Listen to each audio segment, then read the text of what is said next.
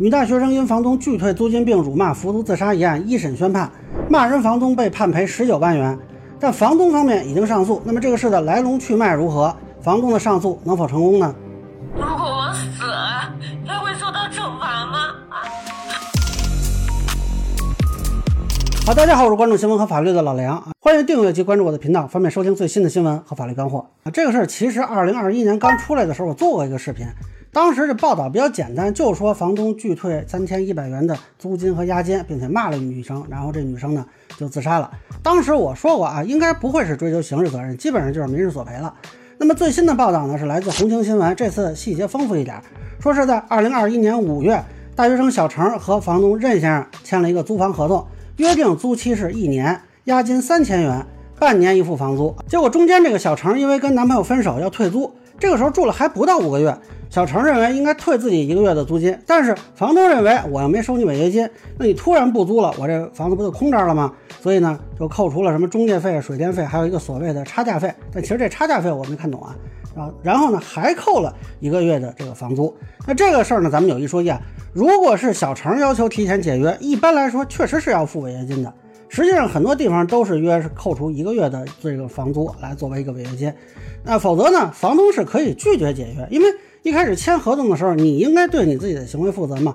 当然我们不知道这个案例里对于解约的约定是如何规定的，是没有约定还是怎么回事？只看到有一个合同图片显示双方约定了女孩如果转租怎么处理，但是其实呢，这个女孩她并没有转租。结果你看这个红星新闻的报道就很有意思，房东一直强调自己没有要违约金，但是又扣了一个月的房租，那再加上其他一些费用的扣除，这样双方就在这个问题上产生分歧了。给我一个感觉啊，就如果光看到这儿，他们最大的问题是先决定解约后计算费用，这个流程其实有点问题。等于说你买东西没问价，那其实如果是变更合同的话，最好是先算账。这是合同里如果有违约金的约定，那就从违约金。那如果说没有约定，那最好就再签一个什么东西啊？签的时候呢，大家商量好了，一笔一笔算清楚，省得说以后再有纠纷。那么现在这个房东呢，还老是觉得说，哎，没收你违约金。但是如果你已经放弃了违约金，那是你自己的问题，你不能再拿这个事儿再去扣除房租了。这一点我觉得两边其实有点约定不明。本来到此为止呢，就是一个很小的纠纷，你想这案值才几千块钱嘛，结果呢，两边说是发生了骂战。这个任先生这边说呢，是小程骂他老死狗、老赖皮，欠钱不还。那任先生呢就去骂小程，说你这个婊子，你又被人玩弄，什么这种话就都出来了啊。这个话呢，可能一般人看了也就是生气，但是小程呢，他有双向情感障碍，这是一种精神障碍，而且其实自杀率还是挺高的。那么当时小程就跟一个闺蜜说过，如果我死了，就这个房东会受到惩罚吗果我死了，他会受到惩罚吗？那你觉得呢？可是没有人能帮我，我自己也走不出来，我感觉我走不出来了，我真的要死了。所以这里我觉得有必要提醒大家注意啊，小程的这个心理状态不能用我们普通人的思维来考量，他实际上是生病了需要帮助的。当时有很多网友还嘲讽他啊，说这个女生奇葩呀，这个是不公允的。结果后来呢，这个小程喝农药自杀了，临死前给闺蜜发短信说，房东跟她说的啊，他死了才会道歉。但是呢，这个说法其实不好确认啊，因为也没有看到完整的判决书。具体任先生是否知道他有这个情况，说没说过死了才道歉，这都不清楚。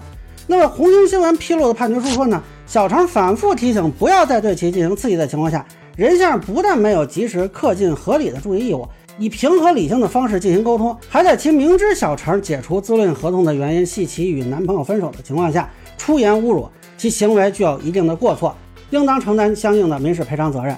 但老实说，这个赔偿其实不高，并没有让任先生承担完全的责任。这个十九万里有两万是精神抚慰金，剩下十七万多啊是医药费、丧葬费、死亡赔偿金加一块。这个死亡赔偿金啊，一般是根据所在地的这个人均收入再乘以个二十。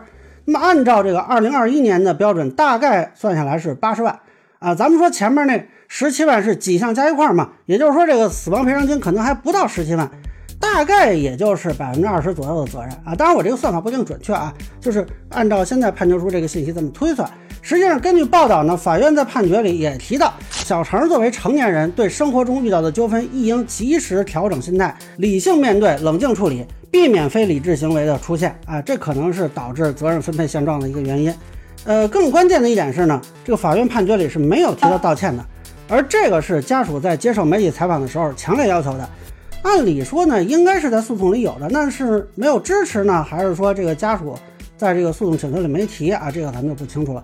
总之，这个房东呢是明确表态不愿意道歉的。我也不可能，我今后也不会给他女儿道歉。那目前呢，这个房东是上诉了啊，但是我看不出有能够改判的迹象。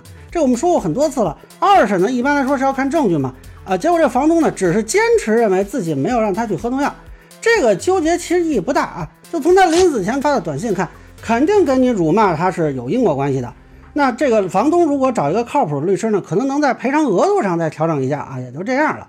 其实说到最后呢，还是挺惋惜的，就这么一个年轻的生命，因为这么一件事儿就逝去了啊。可能我们没有办法完全体会他那个时候的痛苦。那以上呢就是我对女大学生被骂服毒案的一个分享，个人浅见难免疏漏，也欢迎不同意见小伙伴在评论区、弹幕里给我留言。如果您觉得说的还有点意思，您可以收藏播客老梁不郁闷，方便收听最新的节目。谢谢大家。